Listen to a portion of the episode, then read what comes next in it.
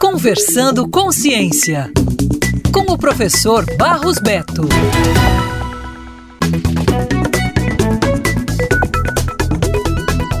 No dia 25 de dezembro, os cristãos celebram o Natal, nascimento de Jesus. Porém, você sabia que essa também é a data de nascimento de alguns cientistas bastante conhecidos? Neste episódio, vamos contar a história de três deles.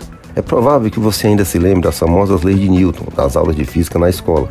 Mas você sabia que Sir Isaac Newton nasceu no dia 25 de dezembro de 1642, no condado inglês de Lincolnshire? Newton também é reconhecido pela lei da gravidade por ter estabelecido os fundamentos da ótica. Ele morreu em Londres no dia 31 de março de 1727 e foi enterrado na abadia de Westminster, ao lado de reis e rainhas. Em seus 84 anos de vida, Newton desenvolveu teorias e estabeleceu métodos e ferramentas matemáticas e físicas que abriram caminho para a Revolução Industrial no século XVIII e tornaram possível o desenvolvimento de muitas tecnologias utilizadas até os dias de hoje.